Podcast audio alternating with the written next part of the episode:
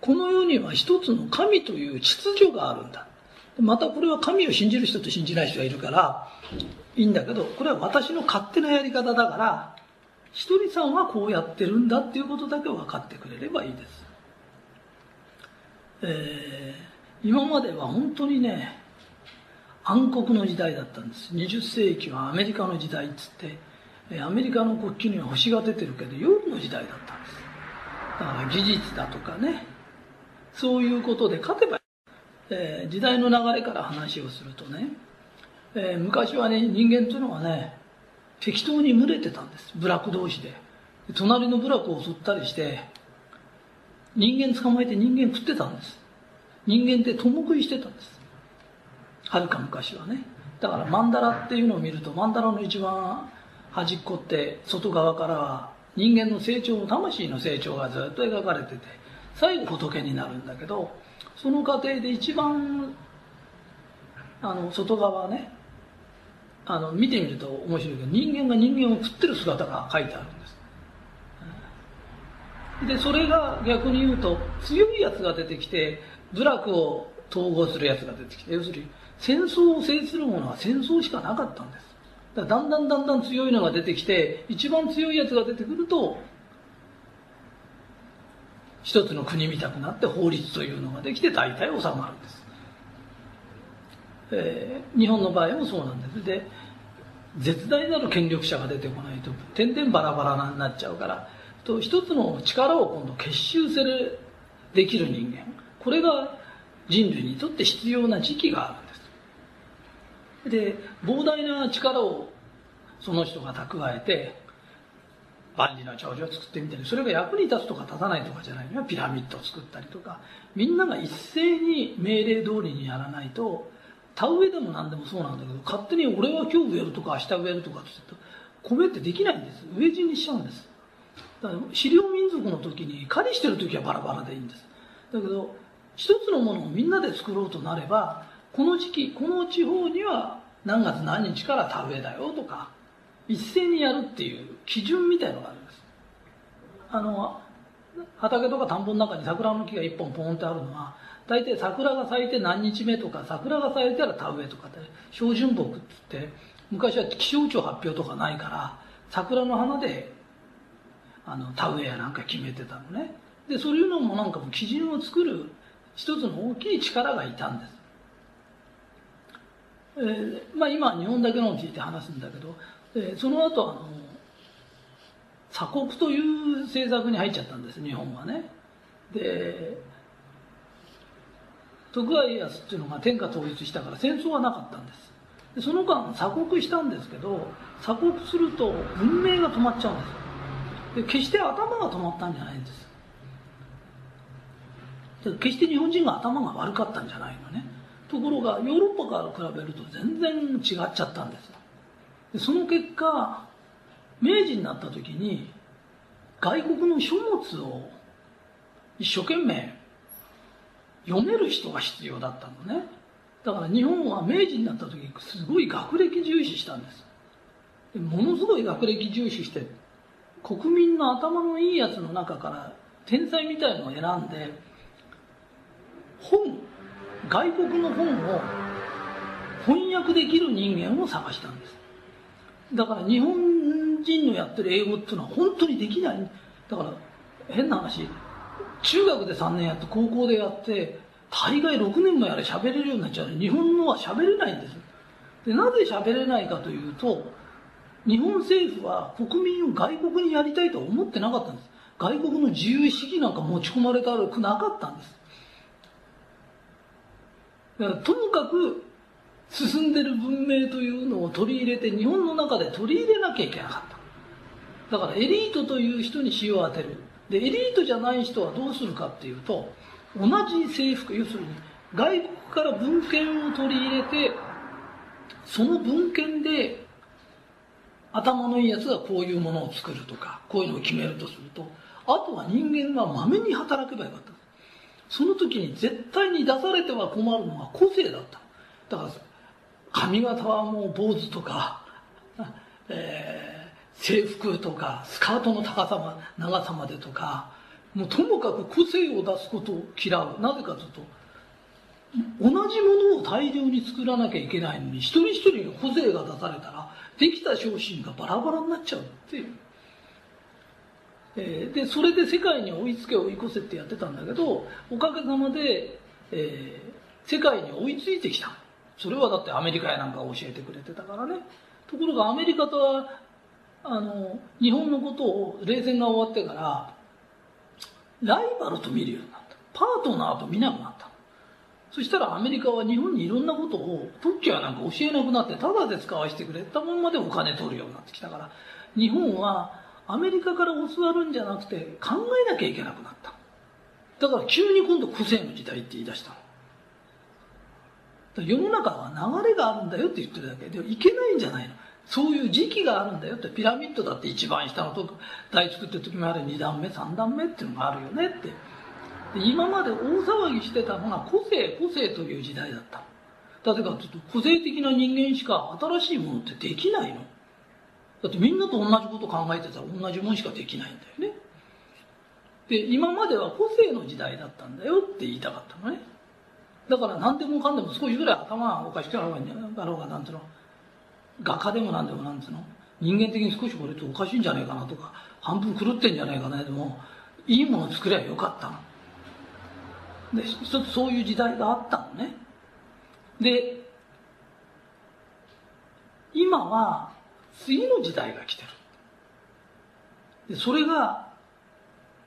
魂の時代なんだ心の豊かさ、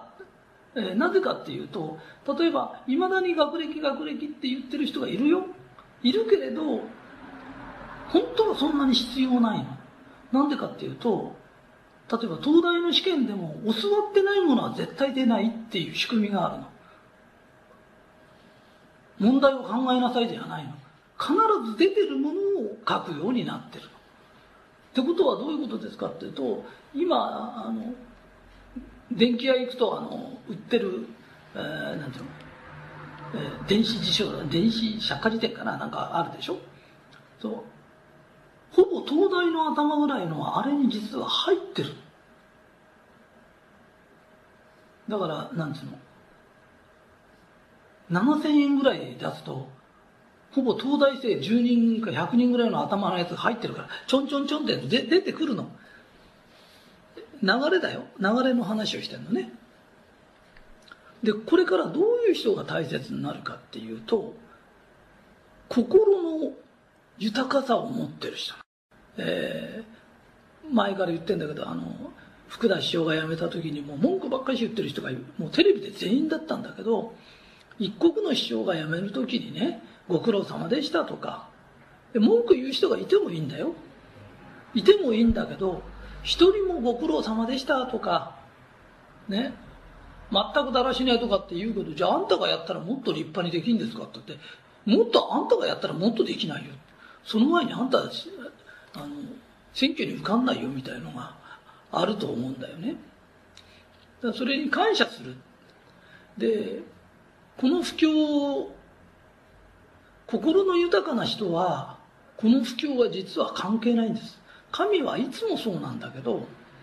苦しめようとしてるんじゃないんです。分からせようとしてるだけなの。だから分かっちゃってる人にとっては何の問題もないの。だからこういう問題が来るよっていうのもこういう不況が来るよっていうのもマルカンは分かってるからそれに対して対処してるから何の問題もないの。だから今来年は本当にいい年になるよとかってのんびり言ってられるのはうちの会社ぐらいしかないんじゃないかと思うのね。でそれは根拠がなくて言ってんじゃないこうやってやればいいよ。だっていくら難しい時代が来たって難しい問題がどんな問題が出たって答え知ってりゃいいんだよね。書きゃいいんだからね。で答えがわからないから苦しんでんだよね。であの福田師匠のその話もそうなんだけど今テレビ見るとアメリカ発の、えー、経済不況ねこの経済不況でこうなったって言うんだよね。で同じ言うんだったらアメリカが頑張ってくれてたからこうならならずに済んだんだよね、まあ、一応要するに去年より前っていうのは中国が物買っててくれたからって言ったって中国にも感謝するよ。だけど中国はアメリカに物を売ってたんだよね。でアメリカに物を売ってたんだからアメリカがね頑張ってくれてたから俺たちの去年まではなんとか持ったんだよね。わかるかい、えー、この前あの1ヶ月ぐらい前の話なんだけど、まあ、1ヶ月まで経たないか分かんないけど、えー、ある奥さんがねうちの旦那がリストラに合いそうなんだって。でリストラのことをすごい心配してたから、え、ある方が素晴らしいアドバイスをしてあの、リストラのこと心配してるけど旦那さんって偉いんだよって何十万も稼いできてねたった何万円の小遣いで生きてんだよねって。それよりリストラを心配するより旦那さんに感謝した方がいいよっていう話をしたのね。そしたら旦那さんにその人は一生懸命その感謝してあなたが頑張ってくれるおかげで家庭があってこうでこうでさ、ね、子供たちもすがなく生きてくれて感謝してるよって言ったらその旦那もあのなんかそこの会社はねよその会社に買われることになって全員全員だ要は一旦潰して会社を買い取られると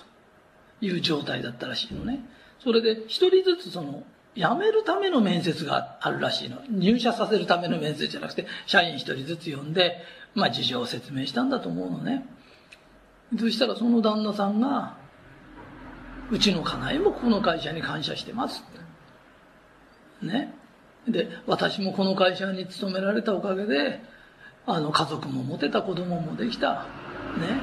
本当にこの会社にはあの深く感謝してますっつって解雇されたの。これ本当の話だよそして全員解雇されたんだよねそしたらそこの会社から電話がかかってきて自分をちょっと来てくださいって言ったらその新しく会社を買い取った人がその面接のところにいたらしいの。自分、大勢よっぽど呼ばれてんのかなと思ったら自分一人だけだったっていうのね、呼ばれたのが。それで、あなたのね、ご家族とか、あなたの考え方が素晴らしいから、新しい会社の教育係になってくださいって言って、その人一人だけ呼び戻されて、お給料が倍になったの。あのね、技術は機械でも、要するにロボットでもできるんだよ。知識は今電卓に、電卓っていうより電子計算機にも入ってんだよ。だからその中で、この人の心が素晴らしい。だからなんていうの？知識がいっぱいあるっていうよりもこの人だったら部下としてついていきたいっていう人がこれから出世するようになるんだよね。だから日本の不況はあとどのぐらい続くのかなって言ったらテレビでねアメリカが頑張ってくれてたんだよねとかいう人が出てくるじゃん。中国が世界引っ張ってきたんだよねって言った時その次でアメリカがもうくたぶれちゃったんだ。そしたら今度は日本が頑張る番だよ。って俺たちが頑張ってさアメリカに恩返ししたり中国に恩返しする時だよ。っていう気持ちになった時この不況は終わるよね。それから個人的にこの不況と関係なく生きようと思ったら心豊かにして自分たちもそうなんだよね。無駄なことしない。無駄なお金使うんじゃなくてお金を大切にすることって当然なことなんだよ。それと同じようにお客さんに一生懸命ねがんは治るがんは治せる本読んでとか高血圧は薬で下げんなとかねそういう本読んだり、ね、無償でできるエネルギー療法やったりお客さんに対して喜ばれる会社にもならないとか喜ばれるお店にもならないで売り上げだけ上げたいんですとかっていうのは通らない時代なの。だから私は苦しい時代が来たとも思ってないしいい時代になったなってやっとまともな時代が来たんだって。当然のことなんだよね。だ当然のことがこれから日が昇ってくるからね。日が昇れば本当にこう明らかに周りが見えた時ここは本当に一生懸命やってるなとか私たちのことを本当に考えてくれてるなっていうところに来るに決まってるしそれからこれからはね自分の体って自分で治さなきゃとか病気というのは神のお知らせなの。必ずね自分の中に間違いがあるただ今の人っていうのはがんでもどんな病気でも必ずね不運か災難にあったと思ってる。だけど病気は必ず体の中から来るんだよ。外からやってくるなんてないよ。簡単に言うとコレラ菌でもペスト菌でも外から来たみたく思うけど体の丈夫な人はかからないんだよ。どんな伝染病が流行ったって死なない人っているんだよ。健康な人はかからないんだよ。でまして今の慢性病みたいのは金性じゃないんだよ。100%あなたの責任で病気ってなってるんだよ。ただ知らないだけなんだよ、えー、この前あの神様からお知らせみたいのがあって、えー、うまいお知らせがあってうまいっていうより楽しかったのね。病気のことともう一個あったんで、えー、みんなに教えておきます。一つはね体病気の人いるじゃない。病気の人がいるとしたら病気の人は治すのに始終だよ最高だよ。食事が15%それが例えばさ熱あのお風呂に入って体を温めるとかねマッサージにかかるとかっていうのが最高で15%で残りの70%以上だよね。それが考え方、えー、ほとんどの人は考え方なの、えー、緊張しすぎかだれすぎなの、えー、うち青汁とかね飲んでもらってさいろいろやってもらってんだけどあのよくあの、えー、パニック障害だとか引きこもりだとかっていう人っていうのは安静病なの。1日 100m だけでも走ればいいそれと考え方を朝は起きるなら起きる。水で顔洗うとかってメリハリがないの。ダラダラダラダラした生活をしてるから安静病という病気になっちゃうの。あと緊張ばっかししててもなるの。でそれのバランスを人間って取らなきゃいけないよって。だからそれは必ずか精神的に自分で考えてみると俺は人のこと気にしすぎちゃってて変な気に緊張ばっかししてたなとかね。仕事しすぎたなとかね。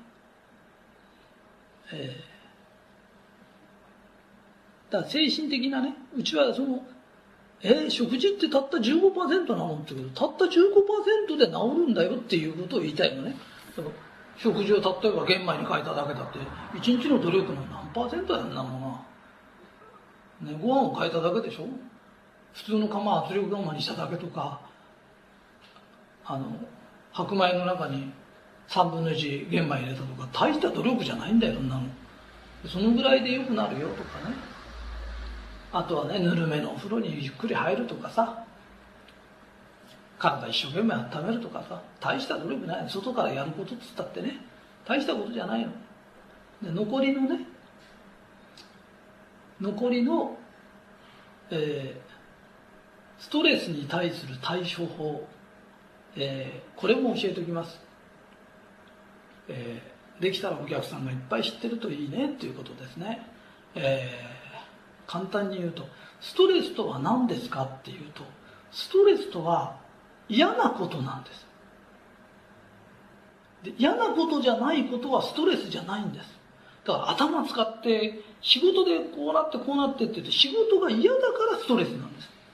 それが同じやつでももし麻雀だとしたら頭100倍ぐらい使ってずっとやってても別にそれはストレスじゃないでしょって。だから何を言いたいんですかストレスを消すことはできないんだよ。だけど何かあるたんびにあのこれはいいことなんだ嫌なことなんだと思う前にこれはいいことなんだ。例えば今は分かんないけどこの部長に怒られてるのなぜかいいことなんだと。いいことなんだって思うとストレスの大半は全部はなくならないよ。大体は消えるようになってるの。今日はいい日だじゃないけど今日はいい日だって一日のことじゃない。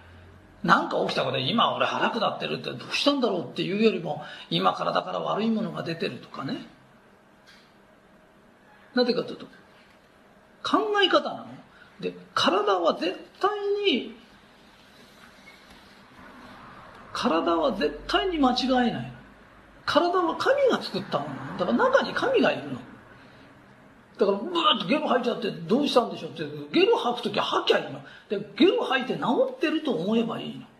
で熱が出てどうしたんでしょうじゃなくて今熱を出して菌を殺してんだって。体は間違えないの。それを勝手に熱を冷ましたりとか勝手に飲みすぎたりとか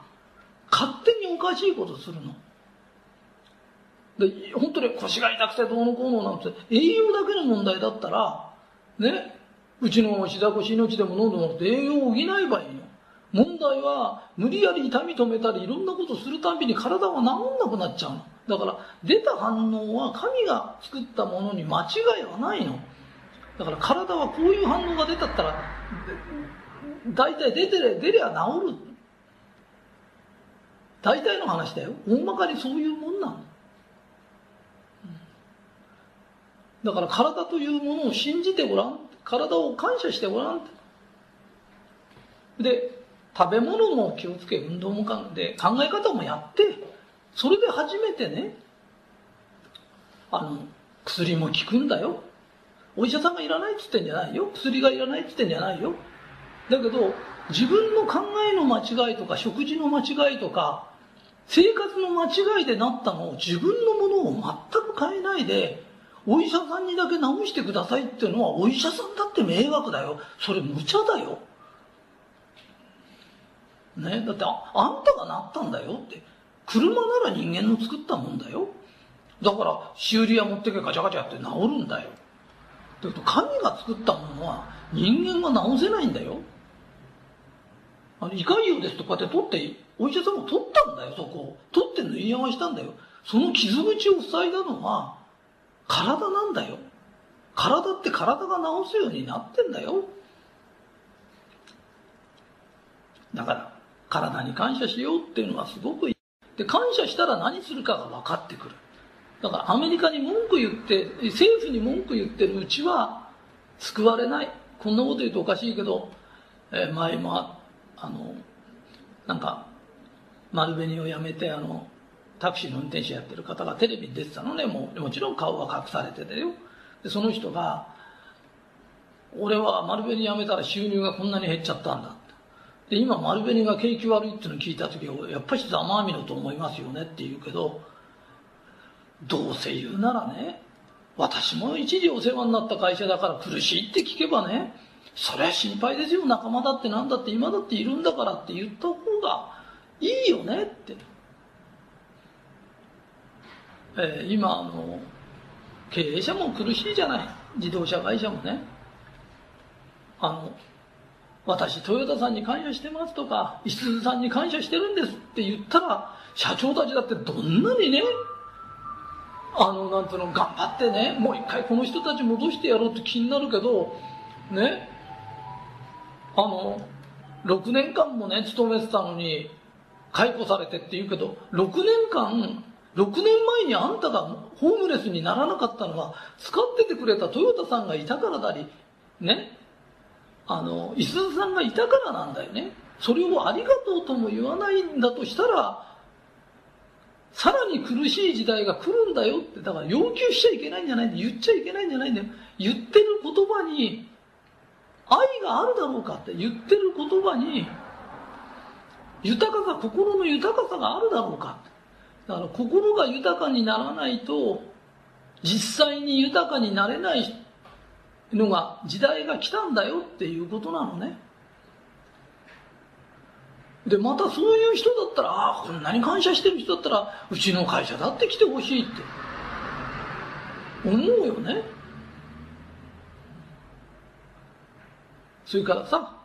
その人にはいろんな事情があって言うのは酷かもわかんないけど、辞めさせられてってから俺500円しかないんですけど、5年も6年も勤めててね、社宅まで入ってて、今500円しかないんですって、あの、ね、アリだってさ、ね、昆虫のアリさんだって一生懸命冬に備えて蓄えるんだよ。ね、だからきっとその人はそういうのがあの、分かった方がいいしね。もちろん、ほら、炊き出ししてる人もご苦労さんだし、みんな愛なんだよ。だけど、あの、これからは、人に対する愛とか感謝とか、ね、アメリカが悪いんだって言うけど、アメリカが頑張ってくれてたから日本って、ちょっと前まで景気良くてこれたんだよ。だってアメリカが転んだらこんなになっちゃったってことは日本の実力ってこんなもんなんだよ。中国が頑張ってくれてたんだよ。で、そのことが分かった時ね、文句言ってる間に、今度は俺たちが頑張る番だって気になるよねって、それが普通だよねって。えー、そんなことが分かるのが今年、じわっと分かってくるのが、あと5、6年かかるけど、何も分かっちゃってる人を神様苦しめようとしてないんだよね。それが証拠にさっき言ったように、たった一人だけでも感謝してますって言ったその従業員は、お給料が倍になって、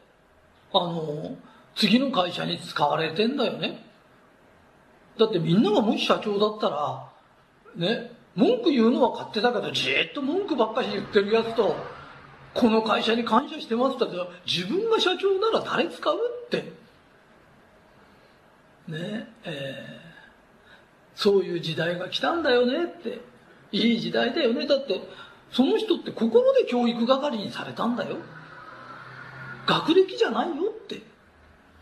ね？持ってる技術とかじゃないよ。技術だったら技術持ってる人は誰も辞めさせないよ。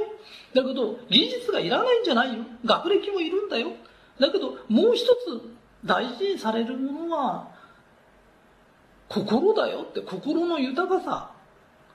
言ってることの内容だよって。そういう時代が来たんだよって、えー、それから体のこともそのうちだんだんね。俺の考え方とかね。食い物とか生活が悪いからなったんだよね。自分も治さなきゃと思わなかったら今医者が足んないんじゃないんだよ。患者が多いんだよ。お医者さんってどんどん増えてんだよ。ね。それを自分のことは一つも治そうとしないでね。医療が悪いだとか、救急車が来るのが遅いだとか、文句ばっかしずっと言ってるけど、そう言ってる人ほど苦しむ時代が来ちゃったんだよって。で、この時代が悪い時代ですか、いい時代ですかって言ったら、いい時代になったなって。やっと心の時代が来たんだって、えー、いうことです。で、心は誰でも豊かになれるはずなの。えー、だって、ね、学歴だったらさ、学校行かせられない親もいるじゃない。ね。あ今お金がない人もいるじゃない。だけど、心豊かなら誰でもなれるよね。で、そのことが分かってくれる。だって、うちだってだってそうじゃない。感謝知ってる人使いたいしね。だってそんなに難しいことじゃないんだよ、仕事って。大体毎日同じことしてんだから。そんな特殊な能力がいる社会ってごく一部だよ。ほとんどの人は同じようなことやってるから別に誰でもできるんだよ。その職場に慣れちゃえばね。あとは人間じゃ。職場辞めてくんだって人間関係だよ。ね。みんないい人がいたりなんかで意地悪な奴がいたり心のおかしい奴がいるんだよ。で心のおかしい奴でも意地悪する奴でもいい学校出てたら出世できちゃったんだよ。だから泣く奴がいっぱいいたんだよ。今からはそんな時代じゃないよって。ねあの、学校の成績がなんぼ良くったってメイクすんじゃないそのうち、この人意地悪とか弱い者いじめしますとか成績簿に書いて、学校の方もこんな意地の悪いやつ学歴なんかつけたら、ろくなことしない。こんなやつが出世したら、下の部下たまんないとかっていう、当たり前のことをね、あの、話し合える時代が来るの。あれ性格悪いからダメだよね。んほんだよ、性格の悪いやつとか、悪いやつが学問つけると、その学問の利用して悪いことするんだから。あの、本当にね、心が第一なの。で、心が第一の時代が来て、その時代こそが死の当たる、神の死の当たる時代だと、私が勝手に思ってるだけね。えー、賛同するかしないかは自分たちで考えてください。私はこのことを信じて、えー、今年もどんどんエネルギー両方も広げるし、たとえいい本ならば自分が書いた本だろうが、丸カンに何のメリットもなかろうが、この本で人を救えるならどんどん救あの進めていくし、教えられることはどんどんも教えていく。ね、えー、それで、えー、私は健康に関する仕事をしてるからはっきり言うけど、あなたの病気はあなたが作ったの。だお手伝いすることはできるけど、100%任せきりはいけないよ。ずるいよ。えー、そんなことは許されないんだよっていうことがすごくよくわかる時代が来たと思います。えー、本日の話は、えー、これで終わります、え皆さんありがとうございました。はい、追伸です。え話の中でですね、え派遣の方が、あの、辞めさせられた時にね、所持金いくらですか？って聞いたら、500円しか持ってないよって言ったんですけれど、あの、もう少し詳しく言うとね、あの、自動車会社に勤めてたっていう方がニュースで出てたんです。それでその人がね、6年社宅にいたんだ。で、昨日辞めさせられてって言ったんです。で、それで、あなた所持金はいくらですか？って言ったら500円ですってポケットから500円出したんですけど、あの、派遣ってね、あの、やっぱり安定のない仕事だからね、あの、少しはね、蓄えないと、本当に自分が困るよっていうことです。もちろんいろんな事情があるからね、一概には言えないんだけど、あの、本当に心配して親心のつもりで言ってる話ですから、えー、ご了承ください。以上です。はい、追伸の追伸です。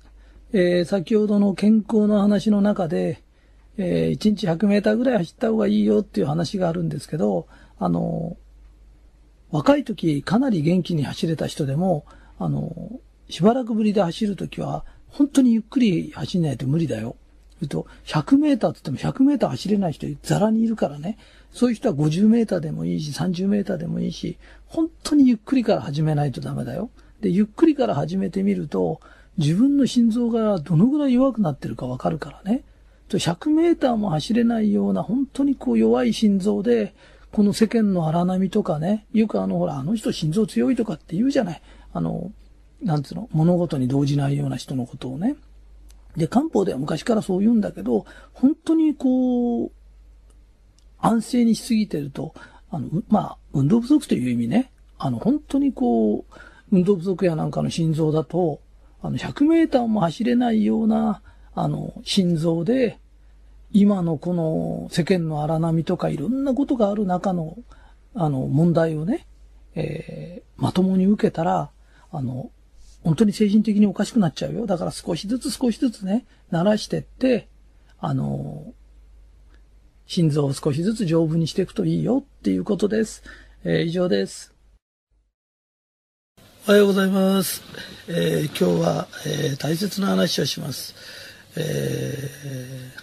これは、えー、ひとりさんファンの集まるお店やってる人、それからマルカンの仕事してる人に聞いてもらいたい話なんだけど、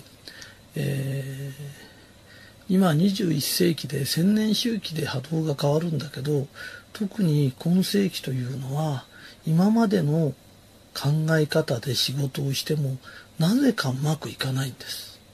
でそれは新しい波動になったから新しい波動になるとなぜか昔のやり方でうまくいってたことがいかなくなっちゃうよっていうことなんです。でこれからは夜明けの時代ですから今までの戦争の世紀あの20世紀ってねずっと戦争やってたんです。本当に1000年間ぐらい。でもこれからは愛の時代が来るんです。でその愛の時代にふさわしい仕事の仕方をしないと仕事もうまくいかないですよっていうことなんです。あの人間って心と体、それから外見っていうのがあるんですよね。え心と体だけではなくて、外から人が見るでしょ？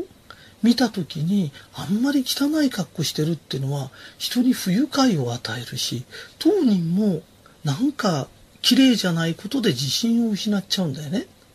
だからそういうのをきれいにしてあげることも大切だし体というものも丈夫にしてあげたり元気にしてあげないと幸せになれないよね。それから心の中の問題なんだけど今地球天国っていうようなものをあの CD やなんかいっぱい配ってるんだけどそういうことをマルカンの人たちってできる環境にあるんだよね。それで今までの仕事っていうのは仕事として物を売るとか商売として物を考えてたのは20世紀なんだけど21世紀っていうのはそうじゃないの。これから商売だって20世紀って戦争の時代だからね商売も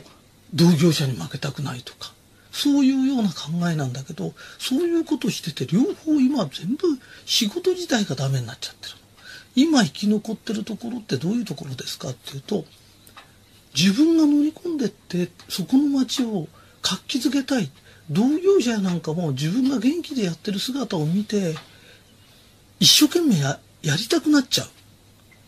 そういう同業者すら救っちゃうんだっていう心構えの人しかあうまく伸びないんです。天が味方しないんです。昔は同業者っていうのはどこにも負けたくないとか売り上げ上げてとかっていうライバル意識だったんだけどなぜかライバル意識を持ってるとこって両方ダメになってお客さんが来ない時代になっちゃってる。でこれからの時代っていうのは何人人を助けたかっていうことなの。だ不思議なんだけど、あの、地球天国のテープやなんかいっぱい聞かして助かった人が多いと、なぜかそこの、あの、お店って繁盛するの？だから、物を売るより何人助けたか。そして、助かった人の多いところほどそこのお店も助かるっていう愛の形になぜかなってきちゃってる。ね、その時になんで自分は例えばなんで私は福岡なんだろう？なんで私は岩手に生まれたんだろう？なんで私はこの町に生まれたんだろう？って言った時に絶対偶然はないの。その街を見渡した時にそこの街で苦しんでる人例えば魂的に苦しんでる人だったら地球天国のテープ聞きなとかね？落ち込んじゃってるような性格の人だとしたらちょっとだけ化粧してごらん。外見が変わったらこんなに変わるよとか天国ことは言ってごらんとかねあの膝が痛い腰が痛いんだったら膝腰のみなとかそういうことで何人救えるか。で、救った数が自分の使命なんだ。で、これからはどのぐらい仕事に使命を持てるかなんだ。使命感があるかどうかなの。この場所じゃいけないんじゃなくて、神様がこの場所をくれたんだって。で、見渡してみたとき、そこの村の人のために何ができるだろう。この町の人に何ができるだろう。で、何人人を助けられるだろうか。そう思った時に、その村の人たちが、ああ、ここのお店があってよかった。あなたがいてよかった。あなたに助けられたんだ。っていう人が何人出るんだろうか。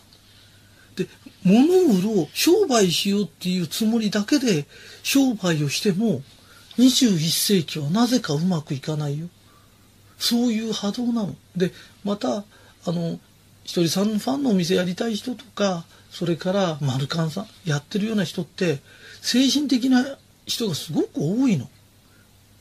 だから正直言って、今まで物が一個も売れなかったような人でもいいの。